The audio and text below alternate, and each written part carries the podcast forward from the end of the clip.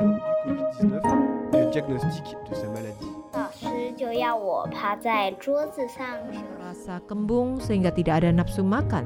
Jadi saya tidak makan. Hello，你好，你现在听到的是少年报道者的读报新闻，我是小管家报道仔。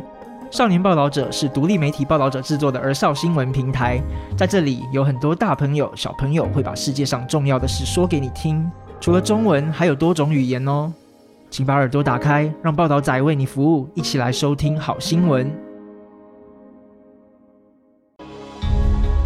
Reporter muda edisi tokoh usaha minuman teh susu boba di Jepang 7 tahun. Masa-masa sulit wirausahawan muda di Jepang. Tahun 2022 berusia 33 tahun Wang Liqing lahir dan tumbuh besar di Taiwan.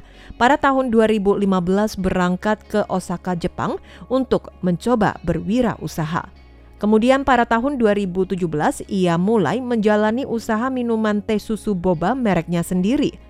Pada satu tahun berikutnya ia membuka toko kedua di lokasi yang paling ramai di pusat perbelanjaan Shinsai Bashi.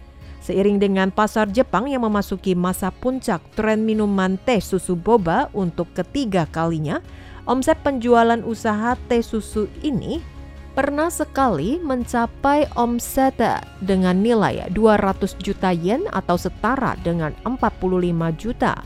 Toko ketiga beroperasi di distrik Umeda dan untuk mengantisipasi tren minuman teh susu boba menyusut pada suatu hari, maka Wang Liqing juga membuka usaha kafe dan toko sarapan ala Taiwan untuk berjaga-jaga. Musim panas pada tahun 2019, tren minuman teh susu boba secara berangsur-angsur menurun. Akan tetapi, siapa pun tidak menyangka pandemi COVID-19 menyerang dunia pada akhir tahun tersebut. Ketika tidak ada lagi wisatawan yang datang berkunjung ke Jepang, warga Jepang pun di rumah saja, tidak keluar rumah. Dalam waktu cepat, usaha toko minuman teh susu boba hampir berhenti.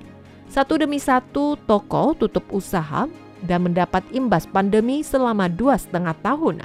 Sama halnya dengan Wang Liqing, kini usahanya hanya tersisa satu toko pertamanya saja. Namun toko ini pun tidak beroperasi secara maksimal. Kisah cerita demikian sepertinya tidak ada yang spesial. Selama masa pandemi di Jepang sebenarnya apa yang terjadi? Bagaimana dengan masa depan toko minuman? Liputan kali ini yang ditampilkan dengan wawancara langsung, orang pertama yang berada di lokasi nyata adalah anak muda Taiwan berbisnis di Jepang dan berbagi pengalaman langsung serta pengamatan yang nyata. Pertama kali saya berwisata ke Jepang pada tahun 2014. Pada masa tersebut saya ke Osaka, ke pusat peramaian Shinsai Bashi dan Namba. Pusat perbelanjaan setempat ada beragam masakan Jepang yang representatif seperti ramen, yakitori, masih ada makanan khas Osaka seperti kushikatsu, takoyaki. Setelah saya selesai menyantap makanan tersebut, saya tidak menemukan toko khusus yang menjual minuman. Satu-satunya pilihan yang ada di depan mata hanyalah toko waralaba atau vending mesin. Dan di rak penjualan hanya produk itu-itu saja. Seketika membuat saya berpikir jika di tempat yang ramai ini ada toko yang lain daripada yang lain, belum ada yang pernah membuka usaha ini, walaupun hanya 3% atau 5% pembeli, saya kira ini juga menjadi suatu peluang bisnis. Kemudian pada tahun 2017 saya membuka toko minuman teh susu boba di Osaka. Saya juga menyaksikan satu demi satu toko minuman teh susu boba bermunculan. Hingga pada tahun 2019, masa puncak tren minuman teh susu boba untuk gelombang ketiga. Fenomena rancu tentang teh susu boba habis foto lalu dibuang. Fenomena teh susu boba yang rancu setelah teh susu boba di Osaka mulai menyusut. Persepsi masyarakat terhadap hal ini mulai memburuk. Alasannya sebagian besar minuman teh susu boba menjadi suatu ritual. Sebagai contoh, pada saat jalan-jalan di pusat perbelanjaan, pasti wajib minum teh susu boba bersama teman, foto, dan diunggah ke media sosial. Mereka seakan-akan sangat menikmati perjalanan ini. Apakah benar minuman ini akan dihabiskan atau tidak, bukan merupakan hal yang penting lagi. Maka dalam pemberitaan muncul fenomena rancu, ada yang bilang ada yang membeli minuman ini lalu difoto, diunggah ke Instagram, kemudian minuman dibuang. Langsung dibuang ke tong sampah di sebelah vending mesin. Ketika usaha kami sedang mengalami penurunan yang disebabkan tarif pajak belanja naik pada bulan Oktober 2019, Pemerintah masa tersebut menaikkan tarif pajak semula 8% naik menjadi 10%. Dengan situasi seperti ini, selain sebagian ada yang mengadopsi pengurangan persenan pajak, mempertahankan bahan baku 8%, kemudian biaya sewa rumah, perlengkapan, bahan habis pakai, semua biaya pengeluaran bertambah, menyebabkan beban tanggungan operasional semakin tinggi. Ada beberapa toko yang mulai menaikkan harga barang akan tapi omset penjualan mulai menurun. Arus orang yang berbelanja maupun window shopping semakin berkurang. Pada tahun 2020 memasuki masa pandemi, jumlah wisatawan mancanegara menyusut, tentunya imbas pada bisnis juga semakin menurun drastis. Toko-toko minuman boba dari Tokyo sampai Osaka hampir setengah yang tutup usaha. Hingga bulan April, pemerintah Jepang umumkan status keadaan darurat pertama, menyarankan agar toko minuman memperpendek masa operasi usaha mereka, meskipun tidak ada ketentuan wajib yang mengikat, namun pemerintah terus menghimbau, jangan gegabah, jangan keluar rumah, dan wajib disiplin diri. Yang bermaksud meminta warga terapkan disiplin diri jika tidak ada keperluan tidak perlu keluar rumah riset pasar dari pelaku usaha Taiwan. Tren minuman teh susu yang mulai menurun, akan tapi produk minuman teh susu semakin populer di Jepang. Minuman handshake yang berorientasi pada minuman teh semakin populer. Termasuk teh susu boba, semua orang memiliki pengetahuan umum tentang jenis teh dan lokasi produksi teh. Sedangkan bagi warga Jepang beranggapan boba atau mutiara sebagai hidangan manisan sehingga teh susu boba menjadi dessert. Oleh karena itu, mereka menambah boba pada minuman yang kerap dikonsumsi. Susu hochicha boba, susu strawberry boba, kopi susu boba, dan lainnya. Dikarenakan bagi masyarakat Jepang juga menganggap minuman termasuk dessert, maka kami baru membuka usaha minuman. Ada beberapa pelanggan yang merasa kurang manis dan meminta kadar gula ditambah dua hingga tiga kali lipat. Selain itu, meskipun sejak musim panas 2019 tren minuman teh susu boba gelombang ketiga mulai menyusut, ditambah lagi era pandemi COVID-19 terjadi pada tahun 2020. Toko minuman teh susu boba dari Tokyo hingga Osaka satu demi satu tutup usaha atau beralih usaha berubah menjadi jajanan kuah atau sup, bubur atau masakan ala Taiwan. Namun jejak boba di Jepang belum berakhir, malah dapat menyaksikan minuman boba semakin populer. Seperti sekarang ini ada beberapa kafetaria yang juga menjual produk minuman yang diolah dengan boba. Boba menjadi bagian dalam komunitas Jepang. Inilah dampak baru dari tren boba gelombang ketiga. Pengantaran makanan masa pandemi modal bertambah, konsumen berkurang. Selama pandemi, satu sisi pemerintah mengatakan pelaku usaha dapat terus beroperasi, berbisnis, namun di sisi lain juga memberikan tekanan opini publik. Dalam kondisi seperti demikian, menjalankan usaha tidak boleh menjalankan strategi pemasaran, juga tidak boleh mendorong pembeli datang ke toko. Bukankah lebih baik toko diistirahatkan saja? Sama halnya dengan status keadaan darurat kedua yang diumumkan pemerintah Jepang pada bulan Januari 2021. Pemerintah meminta operasional toko sebelum pukul 8 sudah diistirahatkan. Bagi pelaku usaha yang kooperatif maka bisa mendapatkan dana subsidi. Namun pada prakteknya mulai dari permohonan hingga pembagian subsidi selama setengah tahun ke atas, banyak toko yang belum sempat menerima subsidi telah umumkan tutup usaha atau subsidi yang diterima pun tidak membantu usaha mereka.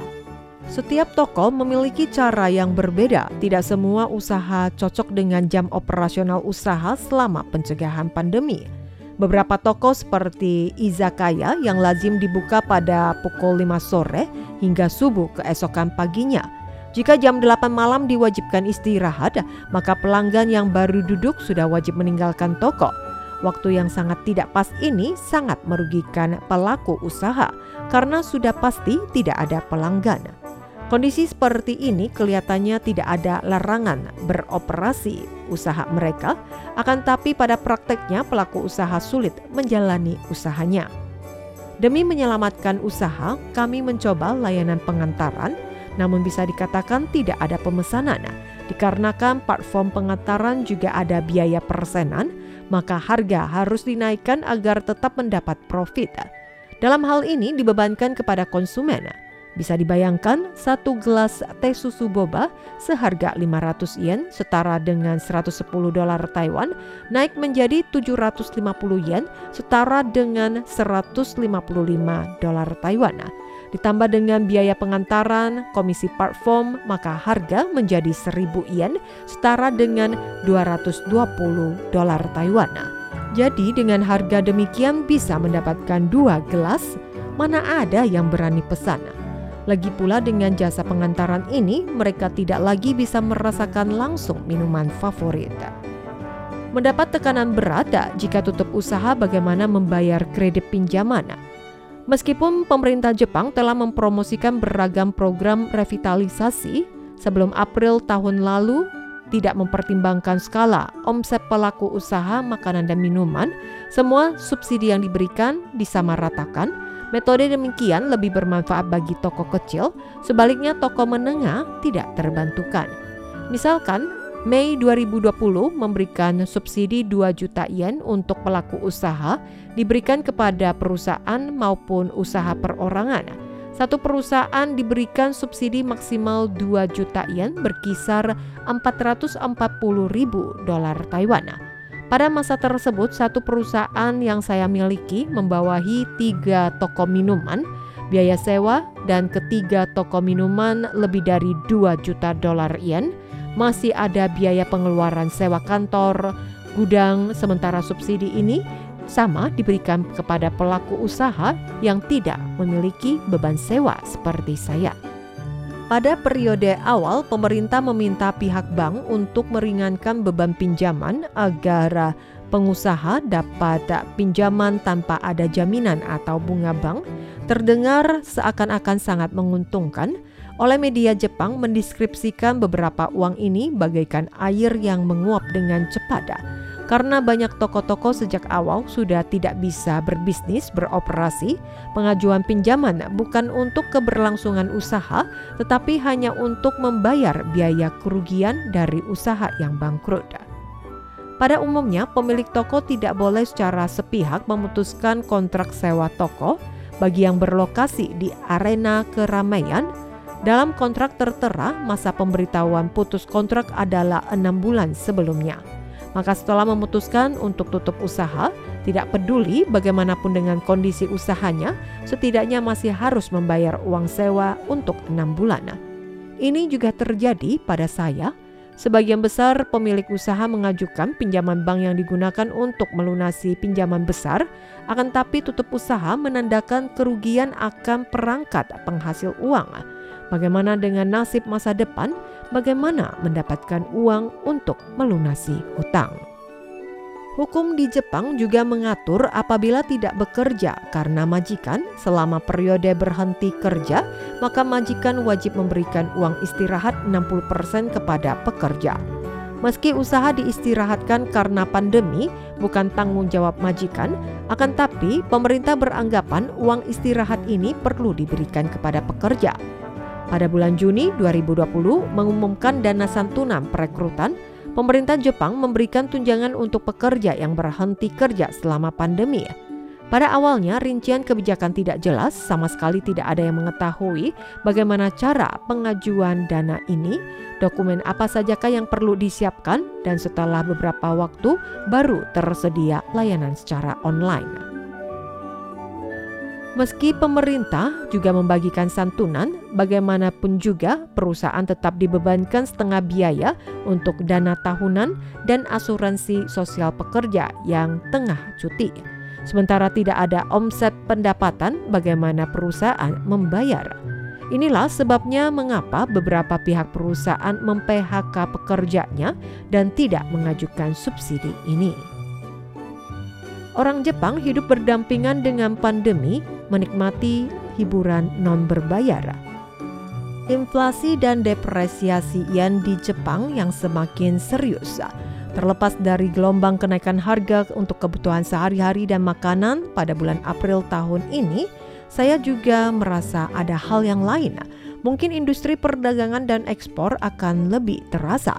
Jika Anda benar-benar ingin mengatakan ekonomi sudah memasuki lingkaran setan, mungkin benar. Banyak toko di tempatnya yang sudah bangkrut dan tidak ada yang mengambil alih. Pintu toko tertutup rapat seperti toko yang terabaikan. Beberapa toko obat yang dulunya ramai dikunjungi turis kini sudah lama menghilang.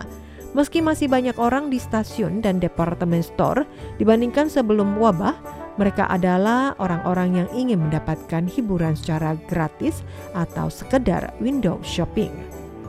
Jepang telah mengeluarkan subsidi dalam jumlah besar selama lebih dari dua tahun dan hutang nasional telah mencapai titik tertinggi baru. Sekarang terpaksa bergerak ke arah kebijakan hidup berdampingan dengan epidemi.